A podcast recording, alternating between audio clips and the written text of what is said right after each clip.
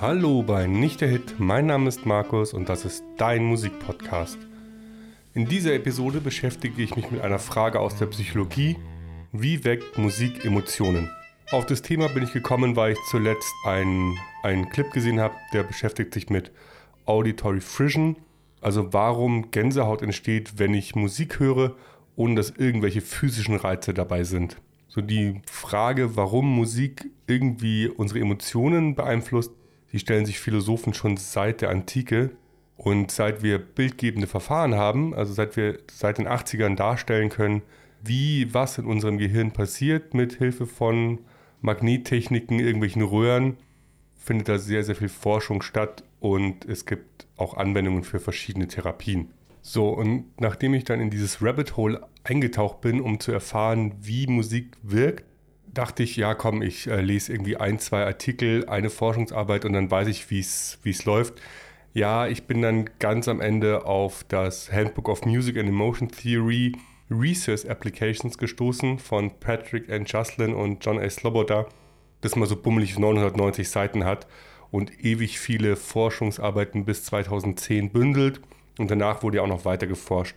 Und aus dem Buch habe ich mich entschieden, das Kapitel 22 als Grundlage für die Podcast-Folge zu nehmen. Und da geht es eben genau darum, um wie Musik Emotionen weckt, how does music evoke emotions und die Forschenden von dem Projekt haben das sogenannte BRECFEM-Modell entwickelt, also B-R-E-C-V-E-M. Und dieses Modell beruht eben darauf, dass es sieben verschiedene Mechanismen gibt, die Musik im Gehirn in Gang setzt. Und zwar einmal den Hirnstammreflex, das rhythmische Erleben, bewertendes Aufbereiten, emotionale Ansteckung, optische Metaphorik und episodische Erinnerung und musikalische Erwartung. Und diese ganzen Reflexe, die treten nicht gleichzeitig auf, sondern so werden so nacheinander abgefragt sozusagen im Gehirn über Zeit. Als erstes kommt der, kommt der akustisch, das akustische Signal, dann wird geschaut, überprüft das Gehirn, gibt es einen Hirnstammreflex, ja, nein, und dann geht es immer so weiter und am Ende haben wir dann eben am Schluss der Leitung sozusagen das episodische Erinnern bzw. die musikalische Erwartung. Starten wir also mit den körperlichen Auswirkungen und dem Hirnstammreflex. Also der Hirnstamm ist das älteste Teil des Gehirns, der verbindet das zentrale Nervensystem mit dem Rest des Körpers. Also alles, was so an Informationen rein und raus geht aus dem Gehirn, läuft durch den Hirnstamm. Im Hirnstamm wird auch was ganz Wichtiges gemacht, nämlich da wird das Dopamin produziert. Und Dopamin gibt es immer dann, das ist so das Belohnungshormon, wenn wir irgendwas Gutes machen. Also wenn wir was essen, wenn wir Sex haben oder wenn unser Gehirn eine Erwartung erfüllt bekommt. Aber der letzte Punkt ist so kompliziert, den erkläre ich äh, nicht heute. Und eben auch bei Musik. Und wo es auch auftritt, sind bei extremen akustischen Charak Charakteristika. Also besonders tiefe oder Höhe, hohe Töne, so sich schnell verändernde Töne oder wenn es aus verschiedenen Richtungen kommt, sich die Laut, eine hohe Lautstärke hat dann gibt es ähm, sowas wie Gänsehaut, körperliche Reaktionen. Die Atmung wird schneller oder langsamer. Die Pupillen erweitern sich. So funktioniert dann eben auch Meditationsmusik über den Hirnstamm oder dass wir anfangen wollen zu tanzen. Dafür gibt es ein ganz lustiges Beispiel, über das ich zuletzt gestoßen bin und vielleicht hört ihr hier im Podcast das Beispiel dann auch jetzt live und zwar 8D Sound. Da wird über ein Tool in der Audiobearbeitung der Sound einmal rundrum geschickt sozusagen ums Gehör und man hört aus, aus acht verschiedenen Richtungen dann die Geräusche. Das ist was ganz Spannendes und da hat das Gehirn immer ganz viel Spaß mit. Und wenn ich es schaffe, dann hört ihr jetzt hier im Podcast meine Stimme als 8D-Sound. Und zusätzlich gibt es auf jeden Fall ein 8D-Soundstück in der Playlist zum Podcast. Und ein Beispiel, wo es bei mir immer ganz gut trifft, was so Tonhöhe angeht, sind Dudelsäcke. Also ich habe, glaube ich, in der vorletzten Folge schon mal drüber gesprochen, als ich über Folk geredet habe, über Piper Alley, die Dudelsack spielt und die gute Frau hat jetzt eine EP rausgebracht und der, da ist ein Stück drauf, was ihr auch in der Playlist findet. Das schafft es auf jeden Fall, dass, dass ich Gänsehaut bekomme.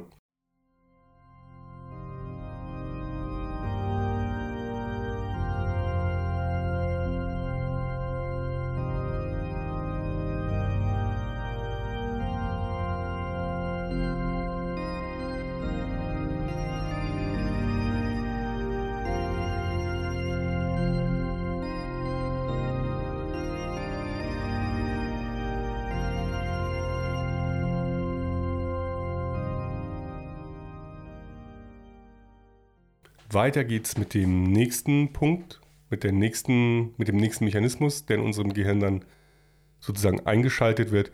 Und das ist Emotional Contagion oder auf Deutsch emotionale Ansteckung. Also wenn wir ein trauriges oder ein fröhliches Musikstück hören, dann erkennt unser Gehirn das so auf magische Art und Weise, weil es ahmt die Emotion, die der Musik zugrunde liegt, nach. Also warum wir Dur und Moll als traurig und fröhlich empfinden oder wütend, da gibt es nochmal eine ganz eigene Forschungsarbeit zu, die habe ich, behandle ich jetzt heute nicht. Aber auf jeden Fall werden diese Emotionen ausgelöst, wenn die akustischen Muster ähnlich zu dem sind eines stimmlichen Gefühlsausdrucks. Also ganz gut merkt man das an der Geige, die ja sehr nah dran ist am menschlichen Sprachspektrum. Wenn die traurig spielt, dann versetzt uns das eben auch in eine traurige Grundstimmung. Als Beispiel hätte ich jetzt für euch ähm, heute den Gladiator Soundtrack, den Song Weed. Also jeder, der Gladiator gesehen hat, das ist die Szene, in der Russell Crowe so leicht über den Weizen streicht mit der Hand. In die versetzt eigentlich die meisten Leute in eine sehr melancholische Grundstimmung. Und was anderes, was ich entdeckt habe, ist eine Jazz-Saxophonistin. Ja, keine Folge ohne Jazz und keine Folge ohne Sound von irgendeinem anderen elektronischen Gerät. Ist die Jazz-Pianistin ist Kika Spranger. Die ist eine Niederländerin, nicht Jazz-Pianistin, Jazz-Saxophonistin und die ist Niederländerin und die hat ein Album rausgebracht mit zwei anderen Musikern, das auch sehr melancholisch ist. Also wenn man das in Ruhe hört, dann sollte man da auch den einen oder anderen Gefühlsausdruck mitnehmen. Auch von dem Song habt ihr was in der Playliste.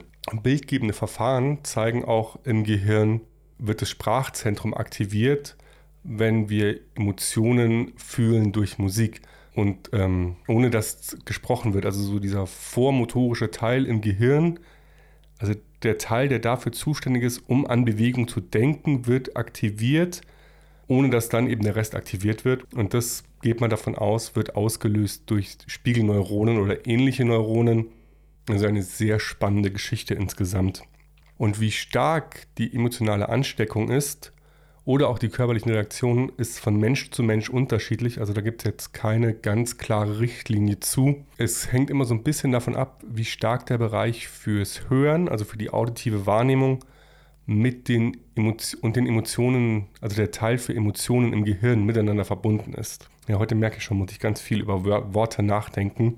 Das ist ein eher komplexes Thema. Also je stärker man auf jeden Fall generell schon ein emotionaler Mensch ist, umso stärker löst auch Musik Emotionen in uns aus. Dafür ist auch der nächste Punkt wichtig, auf den ich dann gleich komme, nachdem ihr noch ein Soundbeispiel gehört habt. Viel Spaß.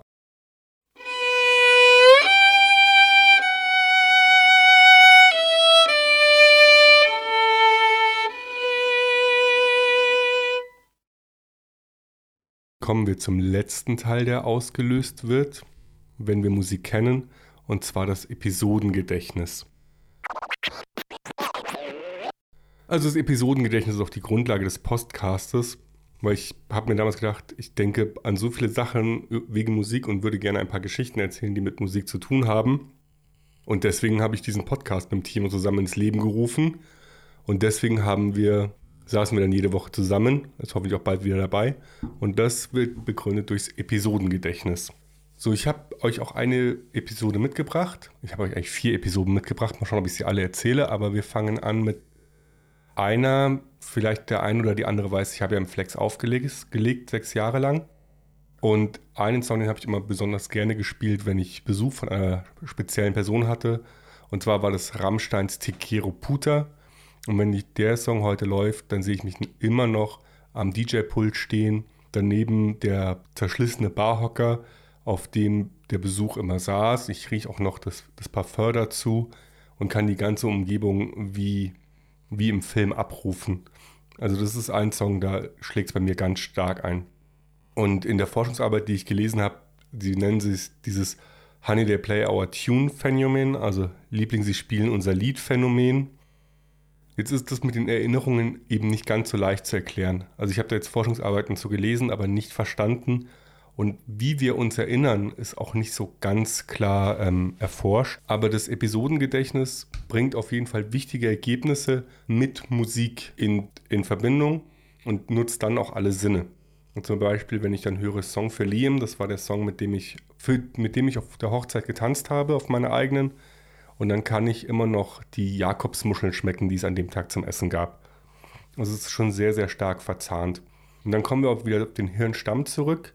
Also wenn verschiedene Dopaminauslöser sozusagen zusammenarbeiten, wenn eine Erinnerung entsteht, so reime ich mir das zusammen, dann ist es besonders stark. Also wenn ich heute Emiliana Torinis White Rabbit höre, dann denke ich sofort an Sex, weil der Song lief, als ich mal wirklich ein sehr, sehr abgefahrenes sexuelles Erlebnis hatte mit einer Person, die ich vielleicht schon mal erwähnt habe eben. Also so arbeitet das dann zusammen mit diesen ganzen Glückshormonen und Belohnungshormonen im Gehirn und mit der Musik. Also es ist ein sehr, sehr großes Forschungsfeld aktuell. Wir kriegen auch besonders starke Reaktionen auf Musik, wenn sie verknüpft ist mit Erlebnissen während unserer Persönlichkeitsbildung, also aus unserer eigenen Jugend, während das Gehirn noch wächst und da sich unsere Jugend ja bis ins hohe Alter immer am intensivsten anfühlt, der intensivste Teil unseres Lebens ist, sind auch Musikstücke, die wir in der Zeit hören und kennenlernen und die uns in der Persönlichkeitsbildung begleiten, besonders intensiv mit Erinnerungen verknüpft.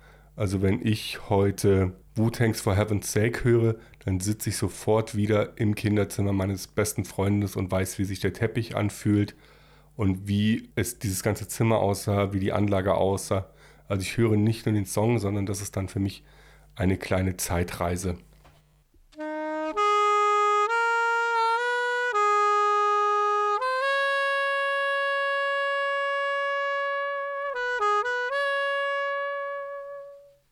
Aus welcher Fragestellung heraus wird jetzt ein, ein, so ganz viel über Musik geforscht? Klar, Interesse, aber Musik hat auch therapeutische Wirkung. Also wir wissen es alle selber, viele von uns nutzen Musik zur Selbstregulierung oder um eine bessere Stimmung zu kommen. Und es gibt eine Therapieform, EMDR. Ich habe mir jetzt die Abkürzung nicht gemerkt und auch nicht aufgeschrieben, was es bedeutet, aber es hat was mit den, mit den Augen zu tun und mit der Augenbewegung. Und es ist eine Traumatherapie, die laut der Trauma Aid Germany auch 40% besser wirkt als alle anderen Traumatherapien. Und da wird eben diese Musik eingesetzt. Und das Besondere an diesen Musikstücken ist, dass sie sich immer von links nach rechts bewegen, also die Augenbewegungen zusätzlich unterstützen und der Therapeut das dann mit einbaut. Und es kann auch genutzt werden bei Alzheimer, also nicht jetzt EMDR, sondern generell Musik gibt es ähm, Forschungen, wie es denn für Alzheimer eingesetzt wird. Es gibt Forschungen, wie man Musik zur Unterstützung bei Autismus, Therapie will ich jetzt nicht sagen, aber für Menschen im Spektrum benutzt oder eben auch bei ADHS. Also da ist die Forschung, wie Musik im Gehirn funktioniert und wie man es benutzen kann als therapeutischen Ansatz, läuft da ganz viel zusammen. Und deswegen wird meiner Meinung nach auch so wahnsinnig viel da geforscht, weil Forschung ist ja auch teuer. Also muss man am Ende auch irgendwas rauskriegen, also hätten wir hier auf jeden Fall den therapeutischen Ansatz. Und es war jetzt auch, glaube ich, schon so weit zum Thema. Ich weiß, ich bin diese Woche ganz oberflächlich geblieben. Aber wenn dich dazu mehr interessiert, dann schreib es einfach in eine DM auf Insta oder eine E-Mail. Dann kann ich da bestimmt nochmal was zu machen. Vielleicht mache ich auch nochmal eine Folge über Musiktherapie selbst. Und jetzt kommen wir, weil es wäre nicht nicht der Hit, wenn wir nicht über ein Album gesprochen hätten. Und die Albenvorstellung diese Woche ist auch ganz stark mit meinem Episodengedächtnis verbunden. Deswegen gibt es jetzt noch ein, zwei Flex-Anekdoten. Sprechen wir über ein Album. Das Album, das diese Woche mir eingefallen ist zum Thema, ist das Album von Westernhagen, das erste Mal. Ist auch sein erstes Album, wie der Name vielleicht schon verrät. Und das Album war ein Flop. Also es kam nicht gut an, wurde allerdings gut rezensiert. In der Nachfolge wurde es gut rezensiert.